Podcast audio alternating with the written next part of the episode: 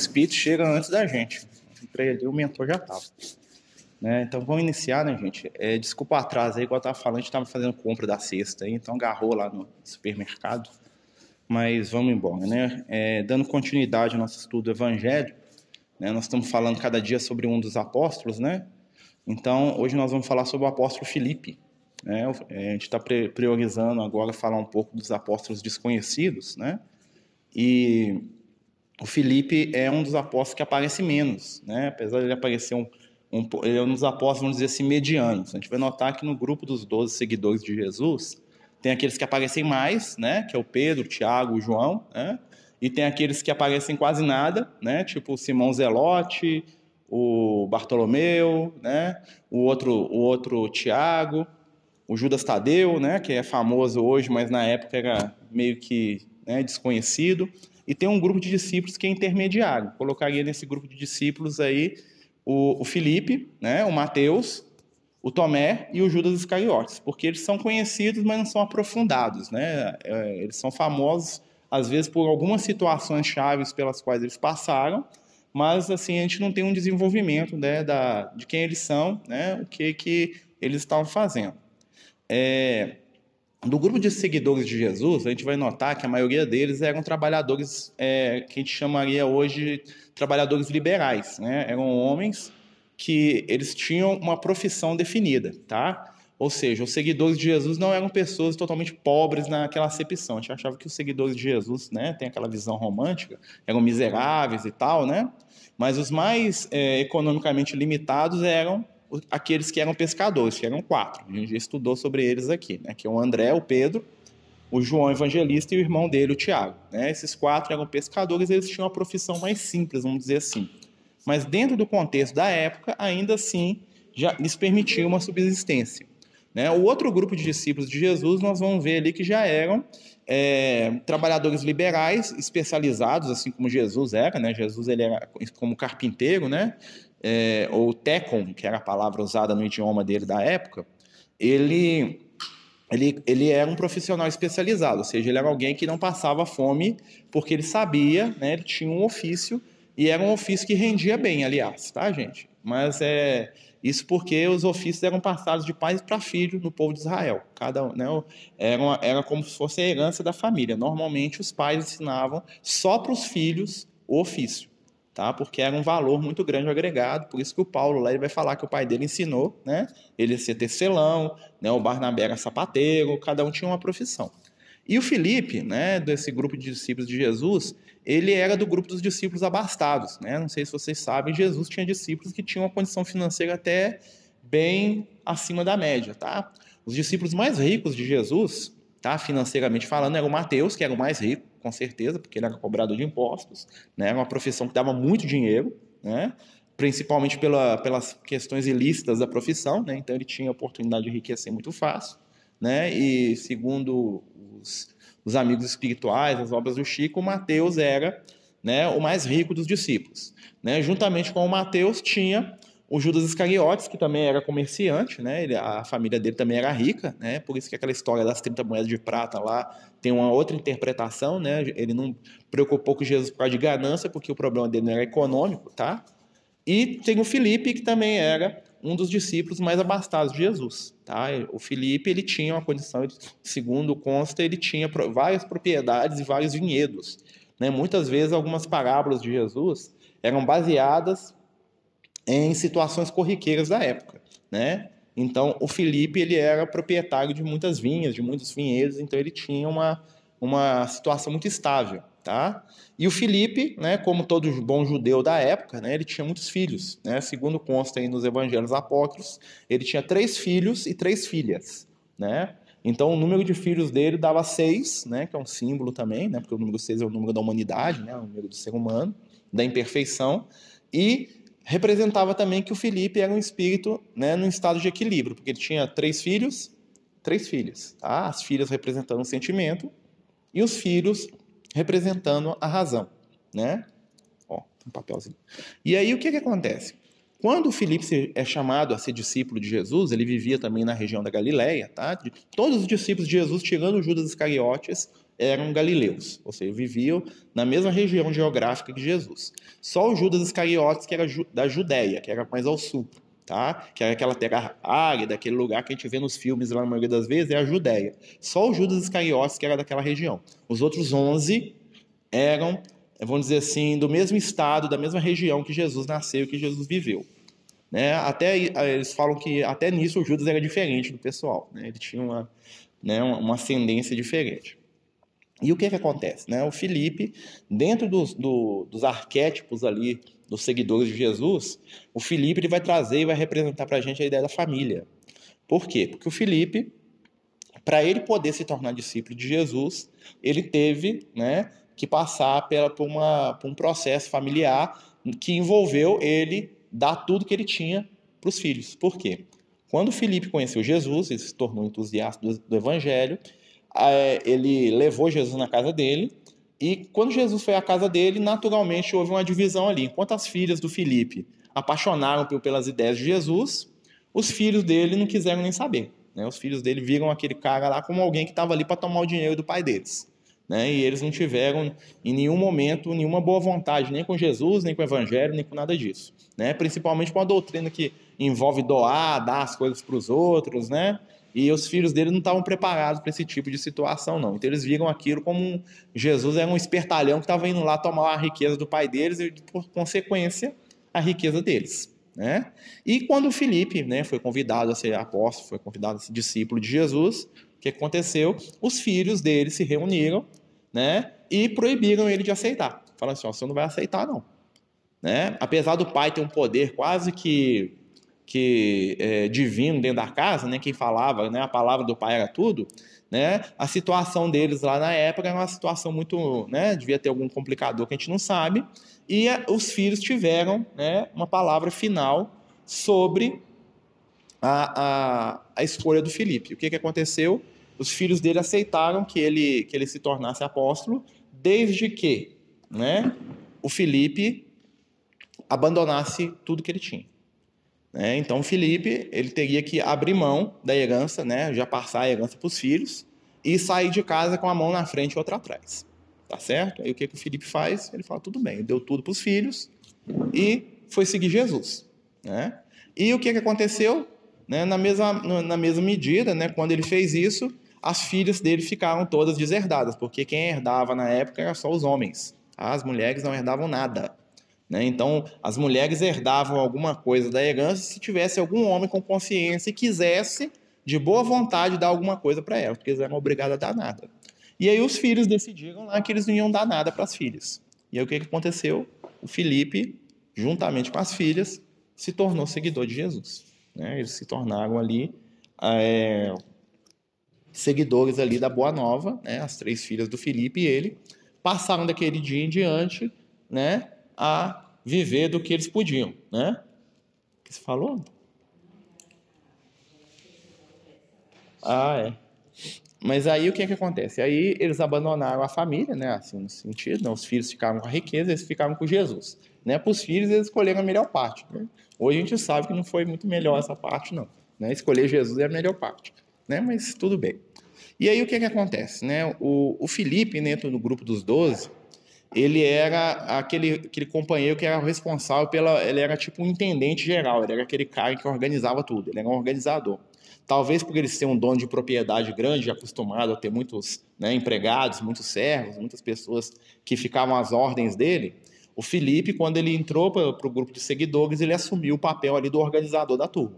Então o Felipe era aquele cara que quando eles iam viajar para algum lugar, ele falava: você leva isso, você leva aquilo, você faz isso, você faz aquilo, você vai lá na frente, você compra, você vende, você faz. Ele era o organizador do grupo, ele era, vamos dizer assim, o prático. Né? A característica do Felipe dentro dos discípulos de Jesus, que ele era exatamente né, a pessoa mais prática do grupo.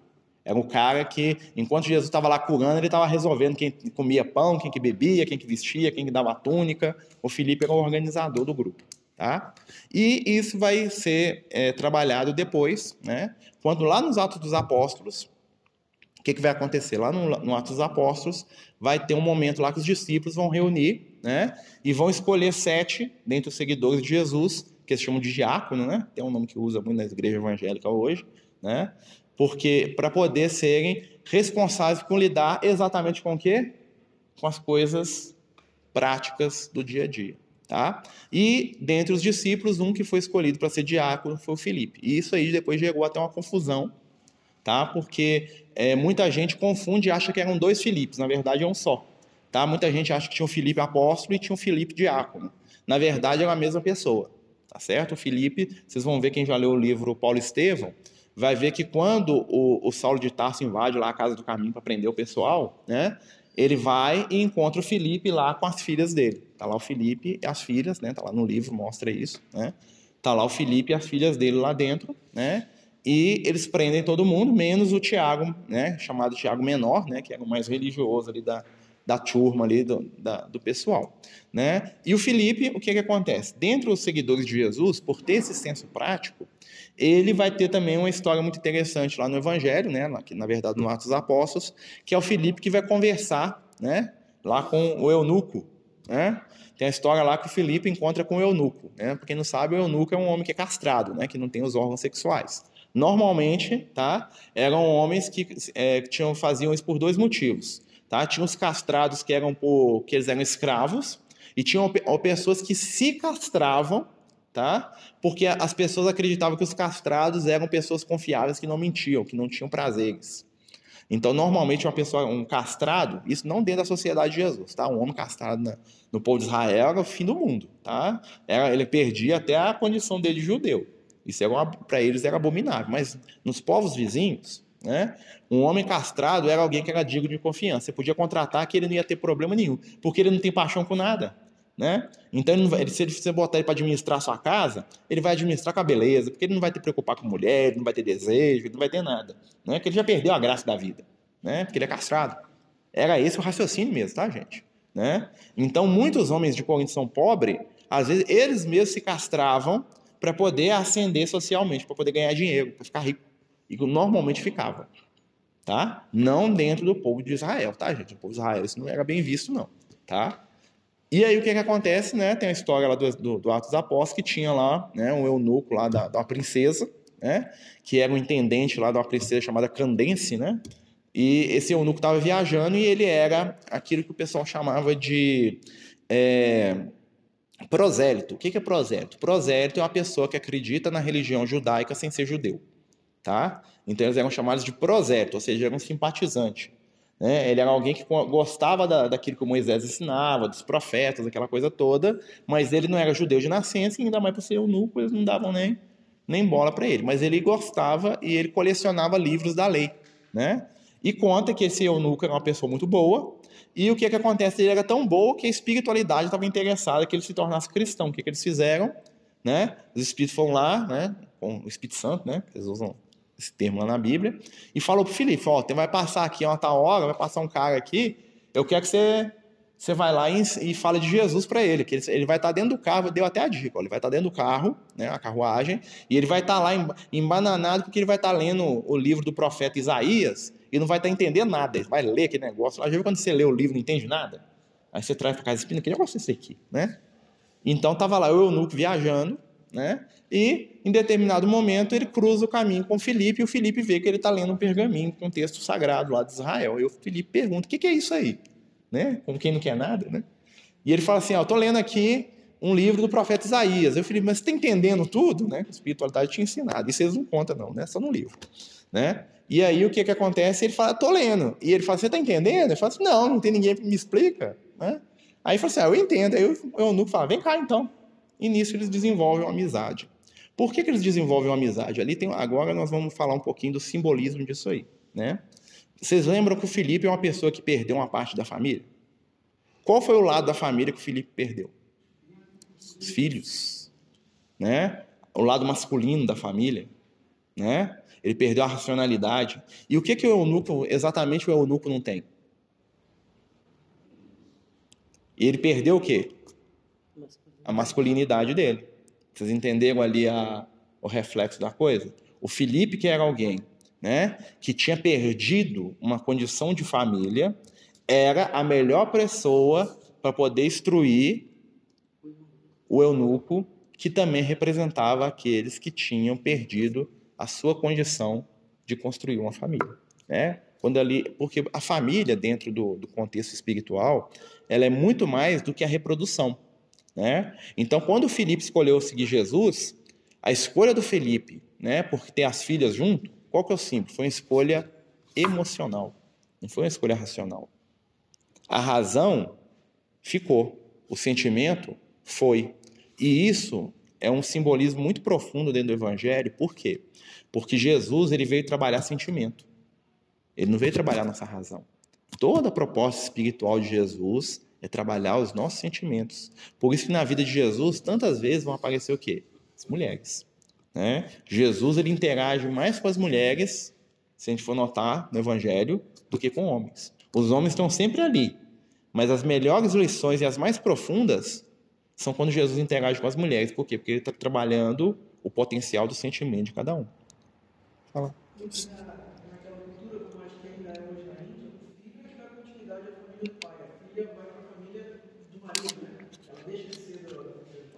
Isso. Na, o povo de Israel, a filha quase que virava propriedade, né? Era um, quase que trocada. Então havia essa, essa questão. E Jesus ele veio exatamente para valorizar o quê? O sentimento. Jesus veio trabalhar na humanidade o controle dos nossos sentimentos, das nossas emoções. para que depois, né, com a doutrina espírita, a gente começasse a trabalhar o lado racional. Né? Cada revelação, né? nós temos três revelações, cada revelação vai trabalhar um aspecto da humanidade. primeira revelação, a lei de Moisés, o objetivo dela é o quê? Controlar o instinto. Isso é lei, é controle, é limite. Né? A, segunda revelação, que é o Evangelho de Jesus, é o quê? O objetivo é trabalhar o quê? O sentimento, o amor. Então a segunda revelação ela vai trabalhar o quê? As nossas emoções, o que a gente sente né? o conflito das, das emoções, das relações. E a terceira revelação, né? que é o conhecimento espírita, espiritual, ele vai trabalhar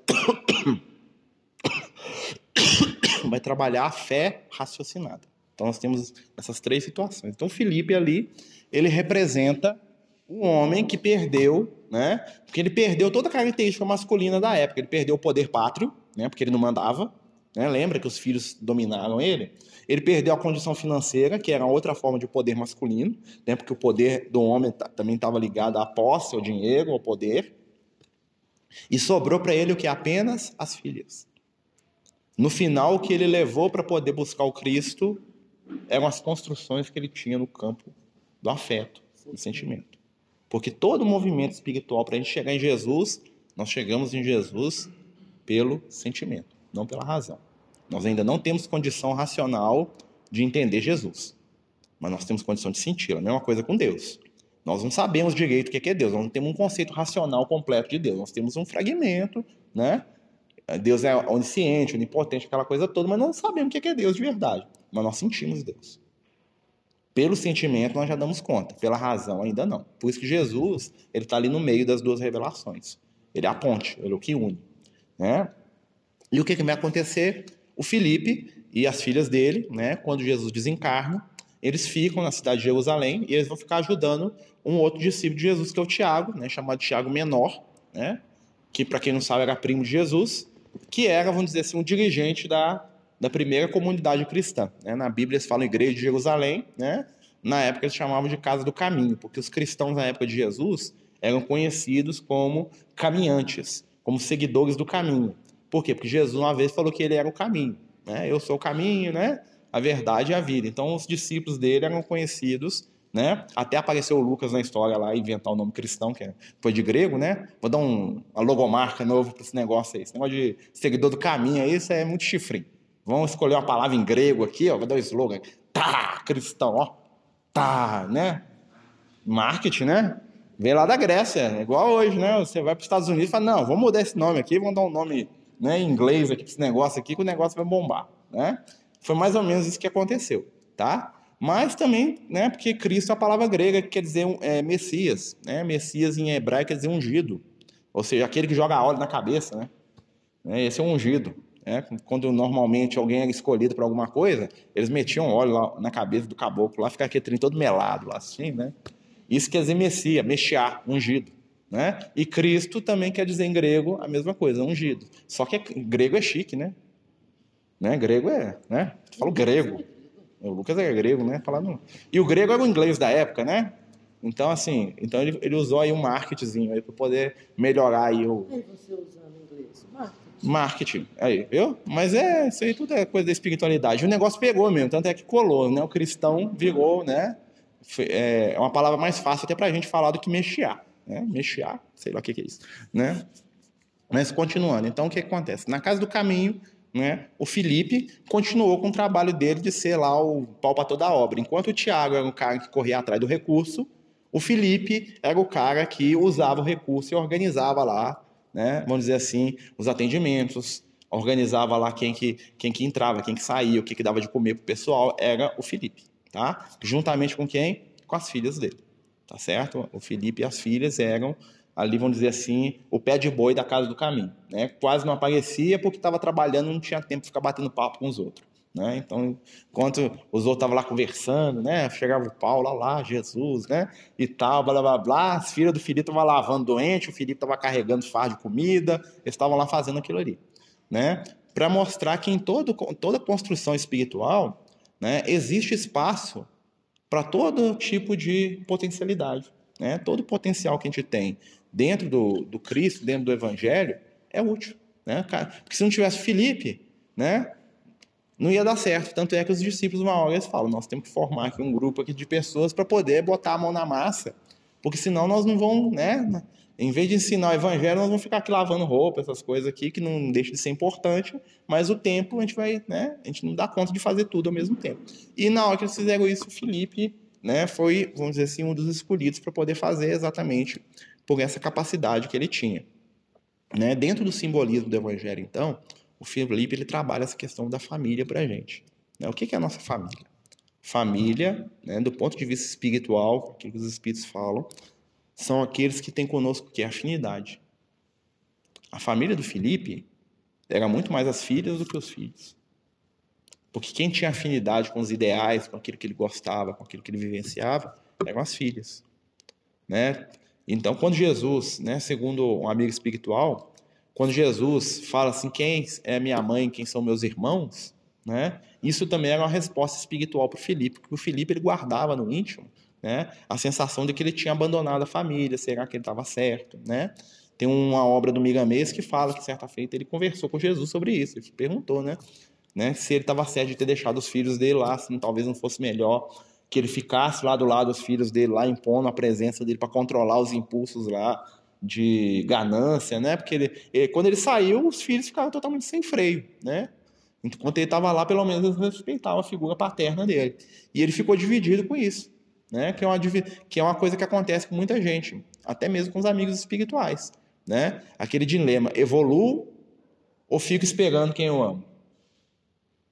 Né? Porque muitos espíritos, o que, que eles fazem? Eles eles detêm o processo evolutivo dele para poder esperar aqueles que ele amam chegar junto. Outros já falam assim: não, eu amo, mas eu vou.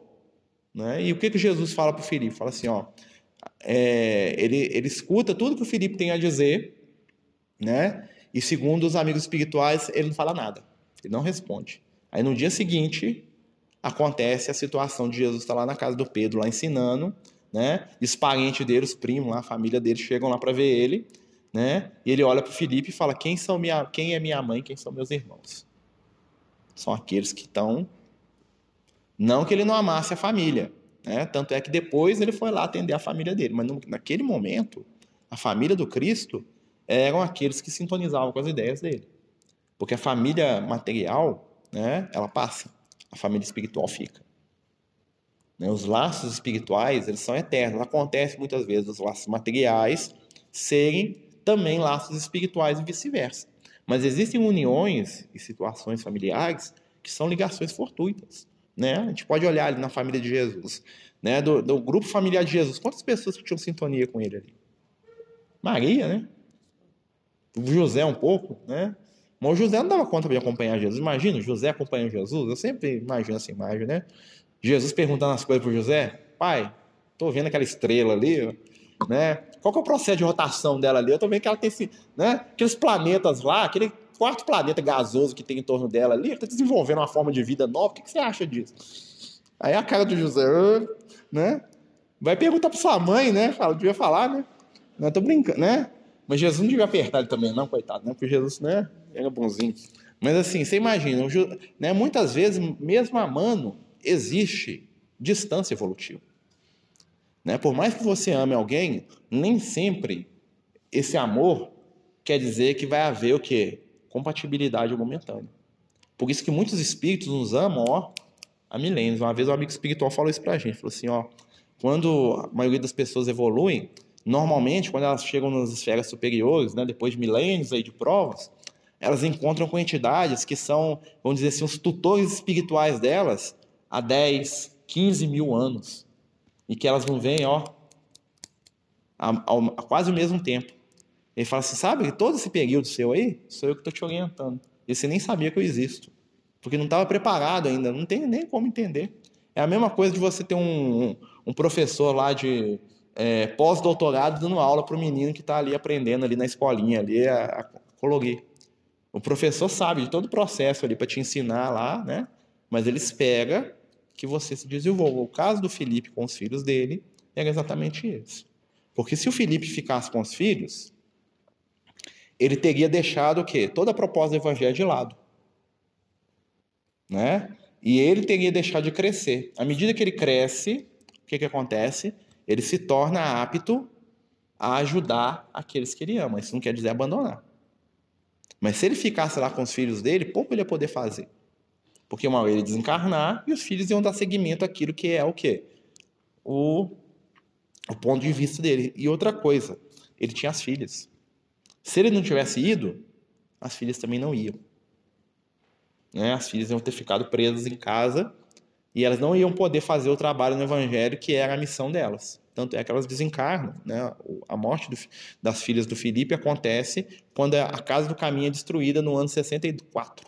Tá? No ano 64 teve um, um, um teve uma troca de governador na, na Judéia.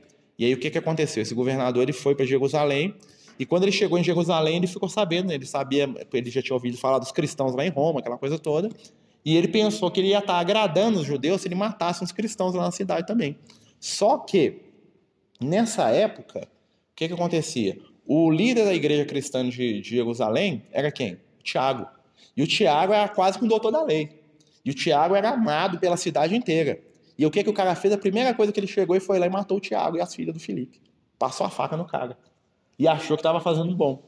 Né? Ninguém gosta de cristão, eu vou matar aqui, eles vão ficar, né? já vou chegar aqui abafando. O que, que aconteceu? Estourou uma revolta na cidade. E essa revolta foi que deu origem tá, a revolução que teve lá, que acabou com a destruição de Israel no ano 70. Né? Que destruiu tudo. Israel acabou. Por causa da morte de Tiago. Né? Então, aquele cara que rezava de joelho lá, ele foi, né, quando ele for falar do Tiago, né, e do irmão dele, o Judas Tadeu, né, que eram dois irmãos tão diferentes quanto água e, e vinho, né? O que, que aconteceu? Esse governador matou o, o Tiago, matou as filhas do Felipe, né? E aí a, e incendiou a Casa do Caminho. Foi assim que a Casa do Caminho acabou. Tá? Mais ou menos no ano 64, 65, não tem muito. Foi na época que o Paulo e o Pedro morreram em Roma. Tá? O Paulo morreu em 66 e o, e o Pedro morreu em 64, ao contrário. Não, o Paulo morreu em 64 e o Pedro morreu em 66. Foi nessa época que os, espíritos, os, os apóstolos começaram a desencarnar tudo. Né? Os que não morreram em Roma morreram lá em, em Jerusalém. Tá? A morte do Filipe, é, assim, apesar de ter algumas coisas da tradição aí da, da igreja, não se sabe muito bem como ele morreu, não. Muita gente fala que ele morreu garroteado. Né? O que é garroteado? Eles pegam uma corda e vai girando aquele negócio até esganar a pessoa. Né? Põe num pedaço de pau assim, vai girando. Mas isso aí é uma lenda que não tem muita informação sobre isso, tá? Porque ele morreu dentro da questão da revolução lá, então não, não tem registro, né? Que botou fogo na cidade toda, né? Quebrou o templo todo, né? Arrebentou tudo, então não tem muito registro disso. Né? Mas o, o que fica do Felipe para a gente é o quê? Todos têm o seu papel, né? Alguns vão trabalhar mais o espiritual, outros vão trabalhar mais o material, né? Mas cada um é fundamental ali. Se não tivesse o trabalho prático do Felipe, os doentes não iam ser é, curados, as pessoas não iam vestir, não iam comer, né? não iam ser tratadas ali na casa do caminho. Então o Felipe ele tinha esse papel. E ele representa também para a gente as dores da família. Né? Por isso, a história do eunuco. Né? O eunuco é alguém que não pode ter filhos. Né? Ou seja, do ponto de vista lá da, da crença dos judeus, o eunuco era um amaldiçoado. Porque não ter filhos é uma maldição. Tá? Dentro da, da, da crença religiosa deles, tá, gente? Então, o eunuco ele encontra do Filipe, por quê? Porque o Filipe saberia entender exatamente a empatia, a coisa que os amigos espirituais falam muito, né? Inúmeras situações de sofrimento que nós passamos servem a cota de quê? Escola para poder ajudar pessoas em situação semelhante. Então, Felipe, como alguém que tinha passado por dramas dentro da, da família dele, iria compreender né, as dores íntimas de um companheiro que não podia ter uma família, que não podia ter filhos, que não podia ter uma companheira, que não podia ter ali né, uma família dentro daquilo que a gente tem como expectativa. Então, ele que teve e perdeu, era a melhor pessoa ali para consolar o companheiro. E é interessante que é a única vez que mostra o Felipe pregando o evangelho para alguém. Todos os livros apócrifos, a Bíblia, tudo. Por quê? Porque o momento dele era aquele. Né? Ele estava ali para ajudar aquele companheiro. E claro que eles colocam aquilo no Evangelho, por quê?